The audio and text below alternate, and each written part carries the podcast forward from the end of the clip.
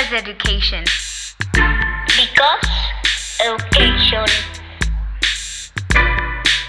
Because education.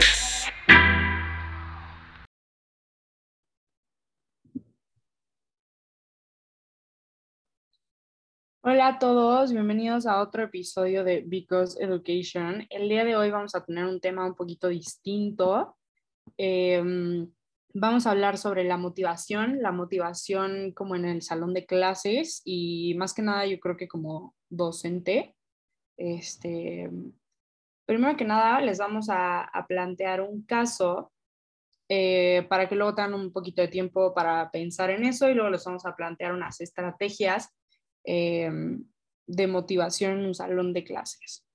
Bueno, el caso se va a tratar de una maestra que lleva dando clases muchísimo tiempo.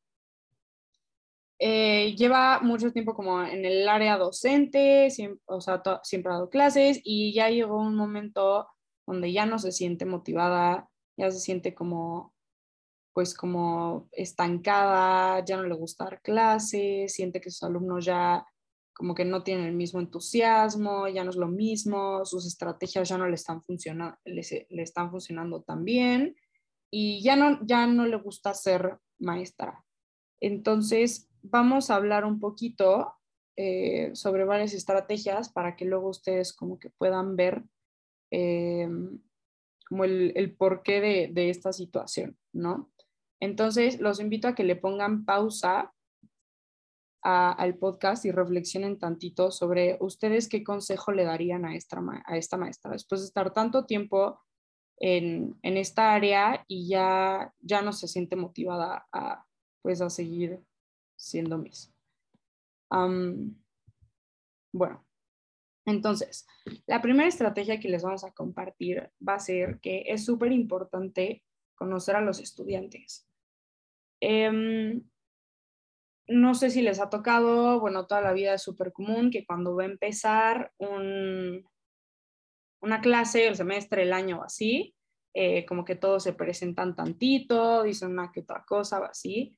Entonces, sí es importante eh, como que romper este hielo, pero no solo al principio, yo opino que no solo al principio de, del semestre o del año, que sino que todas las clases o una vez a la semana o así se haga como un pequeño, una pequeña actividad como de rompehielo para conocer las fortalezas y las debilidades del grupo, eh, pues romper el hielo y hacerlo como más unido para que pues cambie un poco el interés que tienen por, por, por la clase. Bueno, la segunda estrategia es demostrar entusiasmo. Yo creo que esto es algo que nos ha pasado muchísimo, eh, o sea, muchísimas veces, que típico que tenemos un, profesor que es muy aburrido o es muy apático y por ende nosotros tenemos también esa respuesta hacia la asignatura. Por ejemplo, yo en secundaria tuve dos maestros de matemáticas diferentes. Uno buenísimo que de verdad quería que tú eh, pudieras entender la, asignatura de una manera súper fácil y que siempre llegaba con una actitud muy padre de, querer enseñarte.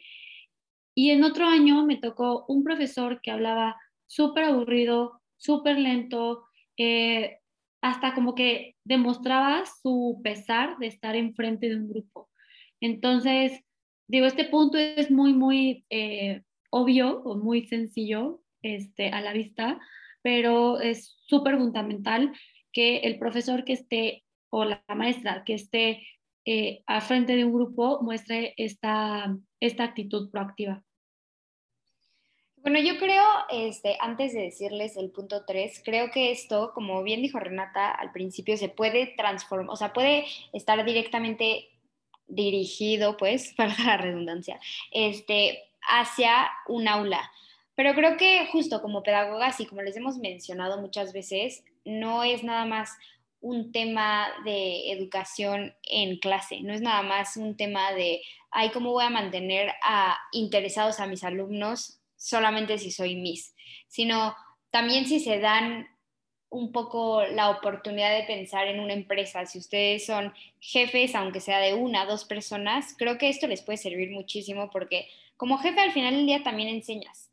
O sea, no nada más estás dirigiendo a las personas, sino que también estás, estás transmitiendo, intentando que mejoren, transmitiendo conocimientos constantemente sin que nos demos cuenta, sin que tengamos que pararnos con una batita y decir, hola, soy Mistar, ¿no? O sea, tú puedes ser el mejor ingeniero, el mejor eh, administrador, el mejor abogado, lo que sea la profesión, pero al final del día sí tienes que tener este como engagement, tienes que hacer que tu personal siga interesado por seguir, tanto tu personal viéndolo como niños de 3 años, niños de 15 o los típicos de, que dicen que de prepa que siempre se aburren y siempre están en otro rollo. Y claro, es la edad, ¿no? Es la edad 100% para estar en otro rollo y estar pensando en qué vas a hacer el viernes, pero tienes que seguir con esta mentalidad de, wow, ¿qué voy a hacer yo para que estas personas sigan motivadas para aprender?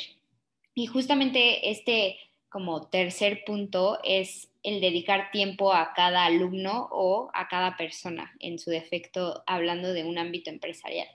Este, recordar que, por ejemplo, incluso este alumno o este profesionista al que no le tienes que estar recordando constantemente, oye, no me has entregado tal cosa, oye, no me has entregado la tarea, es una persona que también necesita el tiempo, necesita que sea una persona dedicada, que sea una persona constante, no quiere decir que no tenemos que recordar que cada persona tiene sus necesidades y competencias diferentes. Entonces, en la medida de que sea posible, como intentar individualizar todo este proceso de enseñanza-aprendizaje y reconocer a cada estudiante justamente combinándolo con conocer al estudiante, conocer al personal. O sea, ¿cómo yo voy a estar involucrada? ¿Cómo voy a poder dedicarte tiempo? Si ni siquiera sé quién eres, tal vez sí sé que te llamas Renata, que tu color favorito es el rosa, este, que tienes 23 años, tal vez sé muchas cosas de ti muy básicas, pero en realidad no estoy como comprometiéndome contigo en un proceso como en una relación mucho más estrecha que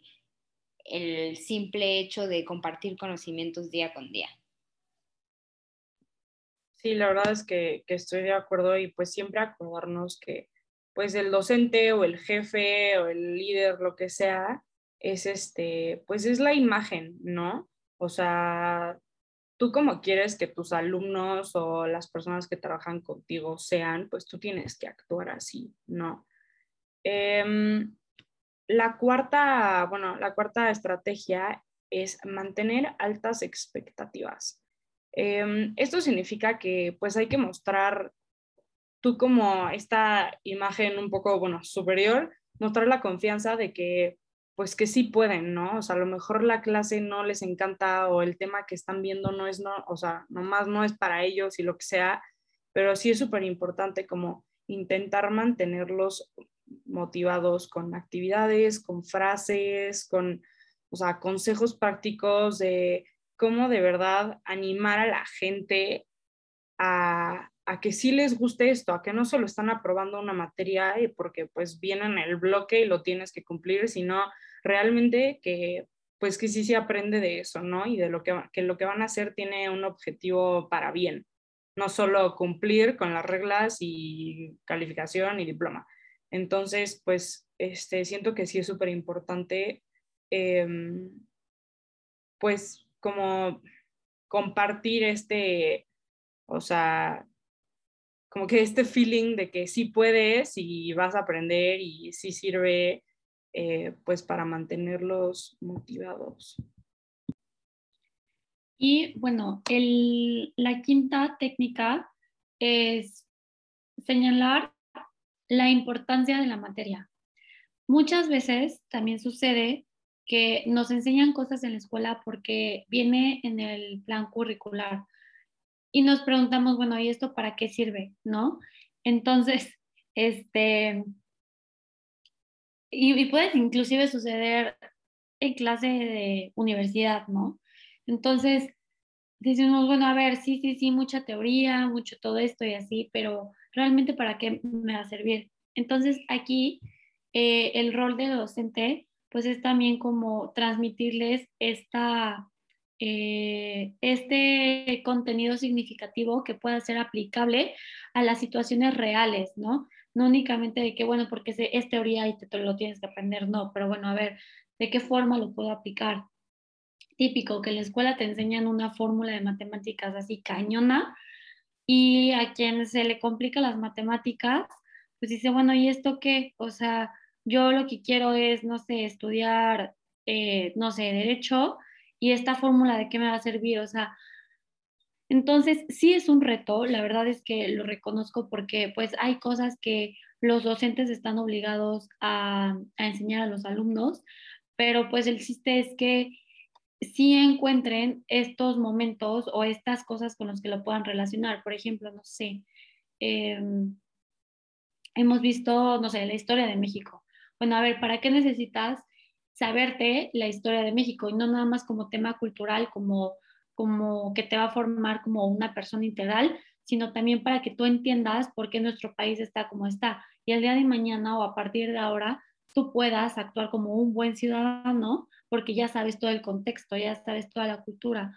Entonces, eh, repito, sí es, sí es un reto, pero es algo súper importante porque no, no es posible que eh, las clases sigan siendo tan automatizadas que los niños nada más sean como maquinitas de, ah, sí, sí, sí, me aprendo esto y al final del día no sé para qué, para qué lo aprendí. Típico, te aprendes una fórmula, te aprendes un texto larguísimo de pura teoría, presentas el examen y ya después se te olvida, porque realmente no fue un aprendizaje significativo. Entonces, eh, sí, es súper, súper importante. Luego, otra, otra técnica buena es como variar los métodos de enseñanza que existen. Creo que esta puede ser muy compleja porque justamente depende mucho de las personalidades, ¿no? O sea, sí, creo que no todo el mundo tiene que ser creativo a fuerza como para poder realizar diferentes métodos de enseñanza, ¿no? Como que lo asociamos mucho a, bueno, es que es súper creativa, entonces el día que no les enseña a sus alumnos con una PowerPoint, les enseña a sus alumnos a través de una experiencia y el día que no, los, lo hace a través de un dibujo, entonces creo que no nada más depende de eso, sino justamente tú ya tienes una serie de tips como conocer a tus alumnos, que para mí creo que por eso fue como el primero en, que, en que dijimos, porque creo que es el más importante, porque tienes que conocer, así, literal, si lo piensan, un estando, pero tiene que medio medir cómo es el público para ver qué chistes va a contar tiene que medir más o menos cómo es lo que está pasando a su alrededor para ver cómo va a llegar hacia su audiencia. O sea, es lo mismo, tienes que saber cómo es tu audiencia, sean tus trabajadores, sean tus alumnos, como para poder llegar hacia ellos, ¿no? Entonces, variar todos estos métodos de enseñanza una vez que los conoces para ir pues viendo cómo sí, cómo no te funciona. O sea, para evitar obviamente el aburrimiento, para evitar obviamente esta rutina, pues en la que se sigue con lo mismo, lo mismo, lo mismo, en el que se llega a un punto en el que, wow, hay veces que amas la materia, pero ya hiciste esto un millón de veces, entonces dices, ya, por favor, ya no quiero más. Entonces, creo que escuchar es muy importante, pero tenemos que recordar que las personas aprenden muchísimo más haciendo, construyendo, diseñando y siendo partícipes de aquello que están aprendiendo, ¿no? O sea, entonces tú igual con tu trabajador, Tal vez ya le dijiste de mil maneras y sigue haciendo lo mismo, pero creo que tienes que tú idear un nuevo pues, método para poder llegar hacia él, ¿no? O sea, para poder llegar a que aprenda de verdad, a que esté motivado, porque recordemos que un trabajador que no está motivado, aunque sea su incentivo el dinero, sea su incentivo que de verdad le encante el trabajo, lo que sea, va a llegar un punto en el que se te va a agotar, no va a dar el mismo rendimiento que un trabajador, el que de verdad tiene entusiasmo por estar en su trabajo, ¿no? Por ejemplo, este, hablando más como específico del aula, este, las herramientas que pueden utilizarse pueden ser como este, las discusiones. Creo que a mí eso era lo que me gustaba mucho, como que cuando de la nada cambiaban hasta la estructura del salón y en vez de que las mesas estuvieran todas en filita y así, era como una mesa redonda. Entonces, como que podías ver incluso de diferentes maneras a las personas que normalmente los ves todos los días, pero ya no lo ves al lado o sabes que está hasta atrás o hasta adelante y ya los ves a todos dentro de un círculo, ¿no? Puede existir como esta lluvia de ideas, que creo que esto empresarialmente también es muy padre porque, ok, ¿saben qué? Basta estos escritorios un segundo, porque, a ver, también tenemos que entender que se tiene que trabajar y tiene que seguir una estructura, todo, pero vámonos todos a una sala de reunión, vamos a dar una lluvia de ideas sobre este problema que estamos teniendo dentro y, wow, los activas y es algo diferente. Y entonces ya hiciste, ya cambiaste el método de enseñanza un día y eso yo creo que ya es muy valioso el uso de videos, un panel también es súper importante, un, un, panel con expertos, tal vez aunque sea la mejor mis, el mejor jefe del mundo, hay veces en los que te hartas de estar con la misma persona viendo la misma cara, los mismos gestos, aunque sea divertidísimo, hay veces en el que uno se harta. Entonces, pues hoy vamos a traer a este, este experto que nos va a hablar de este tema en específico. Este, la discusión en pequeños grupos igualmente se puede utilizar en la parte organizacional, en el análisis de casos prácticos y bueno, ya más cosas como prácticas en los laboratorios. Sí, no, totalmente. Y bueno, yo creo que la, estrategia número siete eh, va mucho con esta, que es fomentar la participación de los estudiantes. Em, esta parte se me hace súper interesante porque yo creo que todos hemos tenido en algún punto de nuestra vida una maestra que solo habla y habla y tú, o sea, estás sentado y escuchar, ¿no? Que bueno, cada quien tiene como, o sea, cada quien es diferente así, pero pues ese no es el punto de, de ser un docente, o sea, nada más hablar y hablar, no. Entonces, em, al fomentar la participación de todas las personas que están a tu alrededor, o sea, ya sea como igual, o sea, en el trabajo a nadie le gusta estar de, o sea, no sé, o sea, Godín se en un escritorio todo el día viendo una compu eh, y en un salón escuchar a un maestro toda la clase, siento que es súper importante como involucrar, involucrarlos así con diferentes actividades, como dice Marijó. Em, o sea, es una buena forma como de análisis, de evaluar la clase, de que ellos también opinen. Este, hay muchísimas formas, ¿no? Y, y pues de esa forma como se, o sea, los motivas a seguir aprendiendo, encuentran un poquito más del por qué este, se relaciona con el conocimiento de la clase, o sea, con un simple Kahoot ya puedes de que, de que aumentar la motivación de la clase, ¿no? De que, uff, no se saben cinco preguntas, pues órale, estudiar, hagan un equipo, no sé qué rápido y ahorita regresamos a otro y a ver quién tiene más puntos, o sea, ese tipo de participaciones, la verdad es que sí hacen mucha diferencia porque te sientes involucrado y pues, o sea, te emocionas, o sea, la, la mente le gusta involucrarse, entonces siento que igual eso es un punto muy importante y padre que no muchos este, docentes o jefes toman en cuenta. Claro, y bueno, la estrategia número 8 es recurrir al humor. Está súper padre que haya momentos en donde el profesor utilice eh, el momento de la sesión como para hacer el ambiente más relajado a través de un chiste o de una anécdota. Eh, creo que esto ayuda porque como que el contenido se vuelve más divertido y tú ya ves al profesor como una persona que como más relajada y como que dices, ah, ya está, inclusive relacionas mucho mejor el contenido con la experiencia que te está contando eh, tu profesora o tu profesor. Me acuerdo, por ejemplo, que yo llevaba en prepa una clase de psicología que me encantaba. Aparte, la asignatura estaba increíble.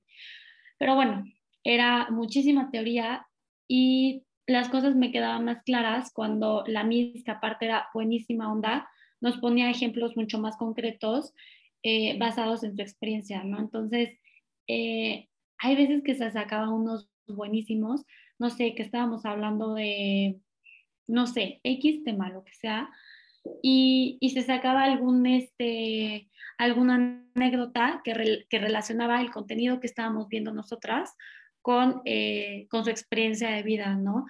Entonces, está muy padre, igual cuando hacen los chistes o así, porque realmente, o sea, a lo mejor es algo muy sencillo, muy pequeñito, pero 100% te, te aliviana y hace que el ambiente sea mucho menos tenso, que disfruten más la materia y además en ese momento como que vuelves a captar la atención de los alumnos que pues en cualquier momento se puede perder. Entonces ya cuando, cuando ríes, cuando sueltas como esa, ese, ese estrés, por poquito que sea, vuelves a agarrar el hilo de, de, la clase. Entonces, y aparte también te crea más conexión con el profesor o la profesora. Está muy padre. Y te da más confianza para eh, en cualquier momento hacer una pregunta, porque te genera este ambiente de, de, pues sí, de confianza. Aparte de todo, justo esas conexiones mentales, o sea, que dices, o sea, muchísima gente, yo he oído de que es que me gusta, eh, la gente que he oído que le gusta historia, de que me gusta porque es como oír un chisme gigante. Entonces, es chistoso porque, a ver, o sea, mucha gente le gusta que es el chisme menso, ¿no? Y si tú lo estás relacionando con algo de tu clase, te acuerdas de que, a ver, ¿qué era X término? Pero entonces te acuerdas de una experiencia que te contaron, te mueres de risa y dices, claro que me lo sé porque tengo esa conexión mental con esta anécdota, ¿no? Entonces creo que eso está muy, muy padre. Y, y creo que funciona muchísimo. Y justo, o sea, de verdad, creo que todos los tips que estamos dando sí requieren de esfuerzo extra, pero tenemos que saber que el enseñar siempre va a requerir de un esfuerzo extra. O sea, claro que tal vez para echarte un chiste, si no eres una persona muy graciosa, vas a tener que buscar un meme o vas a tener que buscar una cosa más mensa, más burda, pues, que tal vez no será la formalidad eh, en un 100%. Pero vas a tener que salir un poquito de tu, de tu zona de confort, un poquito de lo que haces todos los días buscar un meme que sí va a ser el esfuerzo que va a requerir, pero de verdad que va a tener unos frutos gigantescos. Entonces, bueno, creo que eso vale muchísimo la pena. Y como noveno tip, eh, organizar el material de estudio. Creo que esto es esencial. Y guau, qué risa que me haya tocado a mí porque yo no soy una persona nada organizada. Y es algo que veo muchísimo, por ejemplo, con mis alumnos. O sea, ellos tienen un material organizado o, por ejemplo, ya saben qué van a hacer desde las 8 de la mañana hasta las 2 y ellos ya pueden como, niños de 3 años ya pueden como visibilizar muchísimo más el, wow, ahorita voy a, estar en grupos o ahorita voy a ir a mi clase de educación física. Entonces, tiene como esta estructura mental mucho más organizada, es mucho más claro, ya saben qué esperar, que creo que eso es esencial. O sea, tienes que saber qué vas a esperar en una materia, qué, qué, vas qué, qué tienes que esperar en un ámbito laboral, o sea, no llegar nada más y como, bueno, a ver a qué me voy a enfrentar hoy, ¿no? Sea, tener como todo esto atractivo que motive al aprendizaje. Entonces, por ejemplo, si tenemos como, incluso cuando nos regañan mucho como en primaria de que, ay, es que tus notas están súper feas porque tienes que, o sea, por algo existe que te hagan poner la primera letra eh, que sea mayúscula y después que la pones en rojo, porque te están enseñando, no porque quieran fregarte y qué flojera tener que agarrar ahora el color rojo, sino porque te están creando esta estructura y esta organización lógica de lo que se tiene que hacer primero para después continuar, porque no puedes hacer una cosa y luego otra y luego otra porque va a terminar siendo un caos en el ámbito en el que estés. Sí, sí, estoy súper de acuerdo.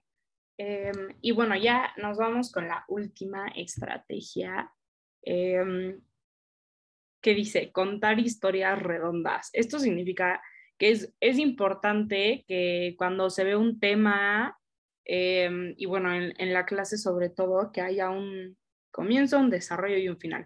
Esto pues nosotras ya lo vimos en, en una materia eh, y pues igual, o sea, tiene un porqué, ¿no?